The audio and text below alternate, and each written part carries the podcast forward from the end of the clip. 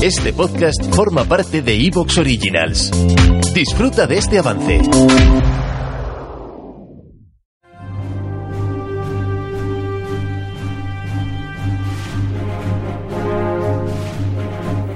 Bienvenidos a Antena Historia.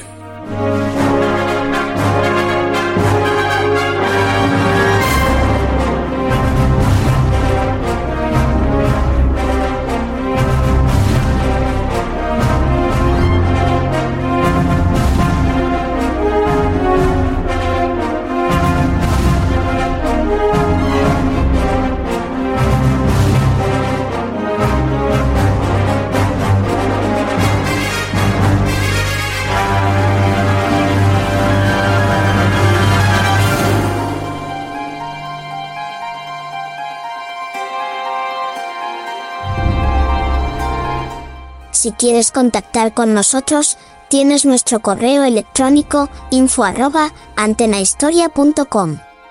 También puedes seguirnos en Twitter en nuestro perfil arroba antenahistoria o nuestro grupo en Telegram. Y por supuesto, puedes dejarnos un comentario en iVoox, eso nos hará más visibles y ampliar así nuestra audiencia.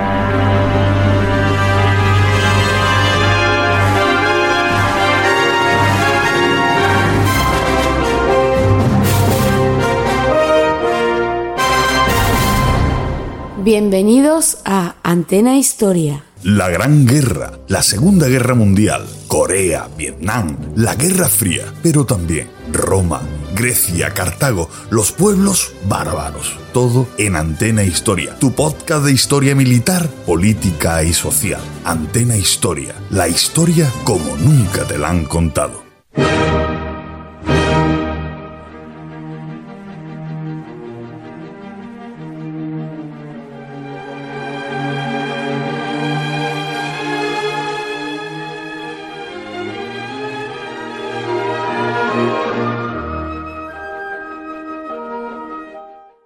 Saludos oyentes y amigos de Antena Historia. Soy Domingo Cáceres y les doy la bienvenida a este programa, a esta su casa. Hoy vamos a hablar de, algo diferente. Eh, recordarán que hace aproximadamente un año, mes más, mes menos, les ofrecimos un programa sobre la historia de los juegos de estrategia, más bien centrado en los juegos que yo denomino de cartoncitos, el clásico de mapas y con esas fichas cuadriculadas donde mueves compañías, batallones, cuerpos de ejército, e incluso en juegos como el Squad Leader, eh, el soldado de forma individual, pero en una configuración de 2D. Eh, esa configuración plana de, de eso, pues, un mapa y de las unidades, la tropa, en cartoncitos, cubos o cualquier otro tipo de representación gráfica dibujada sobre papel y cartón. Eh, estaba planeado hacer la segunda parte sobre los Wargames, pero ya enfocado al mundo de las miniaturas, al mundo ya del muñeco de plástico y de plomo.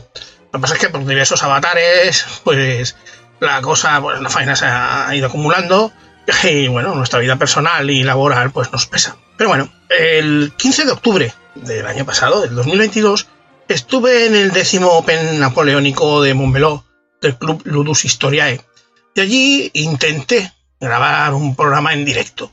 Digo que intenté porque la tecnología y yo pues muy bien no nos llevamos y el programa que usé se cargó la gran mayoría de lo que grabé. Después ya por diversos avatares, lo que yo digo, la familia, el trabajo y demás, pues el proyecto quedó postergado y aunque intenté salvar parte de lo grabado, pues solo me he podido quedar con, con los minutos finales, con los con 15 minutos de, de grabación que aparecerán al final del programa pues, e intentaremos que Cruz pueda obrar su magia y que se escuche con nitidez.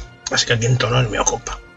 Bueno, ya la, gran parte de la historia ya la escucharon en ese podcast.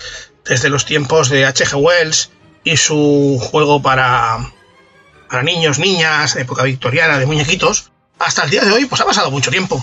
La verdad es que hasta mediados de los años 50, principios, sí, mediados de los, finales, de los años 50, finales de la década de los 50, no se pensó en serio en lo que es el tema del wargame, de los juegos de estrategia de miniaturas, como algo, digamos, eh, serio y reglado, ¿vale? Y algo también mm, digamos, enfocado al mundo empresarial. O sea, quiero decir que hubiera una empresa detrás creando esto. Se jugaba con reglas caseras, como muchos de nosotros hemos jugado, hemos creado con nuestros muñequitos del año de la Picó. Los de Airfix, Aici, Italieri, todos los que hemos nos hemos ido metiendo en el mundo del modelismo, hemos comenzado con eso, los sobrecitos, lo que no son sobrecitos y demás.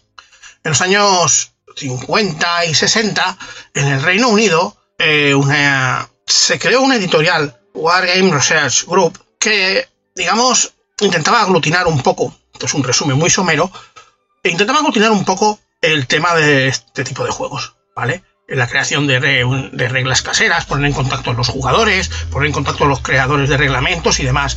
Y destacarán dos personas, Donald Featherson y Tony Bath. Digamos que estos dos, junto con Gary Gigax, que también tiene un reglamento medieval, el Chainmail, pues podríamos decir que forman la constelación de, los creadores de los juegos de estrategia. La verdad es que son desconocidos para el público de habla española, pero en el Reino Unido se les conoce, y mucho.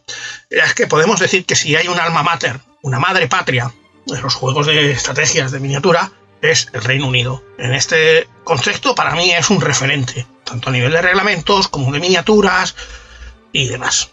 A partir de los años 60, con esta editorial, con la Wargames Research Group, WRG, pues fueron saliendo multitud de reglamentos. Al principio todos enfocados en lo clásico, ¿no? Eh, antigüedad, romanos, medieval, con los muñequitos que iban pudiendo conseguir por ahí. Ya les digo que después de la Segunda Guerra Mundial no es que hubiera un mercado muy amplio de muñequitos de metal, de plástico menos, ¿vale? Pero bueno, se iban consiguiendo y jugaban también con recortables, con cartones, algo iban haciendo, con muñecos de estos sí, de plomo mal hechos, pero que poco a poco pues la cosa fue avanzando y en los años 60 y principios de los 70 se puede decir que el mundo de ya se estaba desarrollando eh, este mundillo en serio. Había reglamentos, estaban la, como he dicho los de WRRG, eh, son de los más antiguos. Yo tengo uno físico que es de 1979. También la compañía Airfix, la compañía de maquetas, sacó unos libros sobre cómo hacer Wargame de la guerra civil, cómo fue hacer Wargame de no sé qué. Pero claro, enfocado a usar sus muñecos. Cuando las empresas de modelismo empiezan a sacar eh, muñequitos de metal y de, y de plástico, pues también les dan un espaldarazo ¿no? a, los juegos de estrategia. Pero bueno, aquí, en nuestro país, no sería hasta finales de los 70, principios de los 80, donde, donde empezarían a llegar de la manos de tiendas como Central de Jokes y la Flecha Negra. Mm, Central de Jokes es el caso que yo más conozco, el caso de Barcelona, sobre todo porque su dueño era socio de lo que ahora es el club Alfa Ares. Había dos clubes de juegos de jugadores de juegos de estrategia y demás que se juntaron y jugaban a todo. Cartoncitos, muñequitos, todo. Y rol, sobre todo rol. Central de Jokes es un referente en lo que es el rol en España. Se puede decir que Joan Parés, el dueño de Central de Jokes, y Goyo, padre, pues serían de los pioneros en traer miniaturas a este país. Mm, así pues, sería en los años 80, cuando habría el gran boom con Games Workshop, que, bueno, boom sí, con Citadel y Games Workshop, en los juegos de miniaturas fantásticos. Reglamentos que ya existían antes, pero será Games Workshop la que de verdad le dé el gran espaldarazo a, haga que esto llegue al público en general, ¿no? A lo, masifique. Con su Warhammer Fantasy Battles y tan famoso, el Warhammer 40.000, el Necromunda, muchos otros juegos. Son todos de fantasía eh, medieval o de ciencia ficción, pero Game Workshop también tenía una marca de miniaturas, una marca, perdón, de reglamentos históricos, Warhammer Ancient Battles, ¿vale? Y yo tengo una en físico, realmente tengo una colección que solo me falta uno, el de los chinos, me falta, pero con este reglamento que fueron lanzando en los 80 y en los 90, eh, se podía jugar Roma, el Cid, la época del Cid, la época de la, Reconquista Española, eh, pues los vikingos, los normandos, Julio César, la revuelta de Espartaco, o sea, eh, vamos, que no podemos quejarnos de que no hubiera reglamentos, que sí, como todos son minoritarios, ¿vale? Y ese gran boom pues ha seguido hasta ahora, con sus subidas y bajadas, ¿vale? Hasta la llegada de dos empresas una fue Battlefront con su Flames of War y otra fue Warlord con su Bolt Action y su Black Pounder y demás. Son las dos marcas que por ahora están en el top de reglamentos históricos al alcance de la mano. También está Battle Group, que es de otra empresa, Plastic Soldier Miniatures, eh, que está también muy bien. Me encanta, también lo tengo y lo recomiendo. Hay muchos más. Hay reglamento francés que se llama Blitzkrieg, pero también sucede lo mismo. Es un reglamento, no vamos a decir minoritario, pero mm, hasta que no se tradujo al castellano, pues jodida la hemos. Porque eso es un gran hándicap. Todos estos reglamentos vienen en inglés, ¿vale? Todo esto es una introducción, más o menos, de, a nivel histórico de cómo nos fue llegando todo y todo nos fue llegando gracias a, hay que reconocerlo, a Games Workshop, que para mí es el mal encarnado, pero bueno.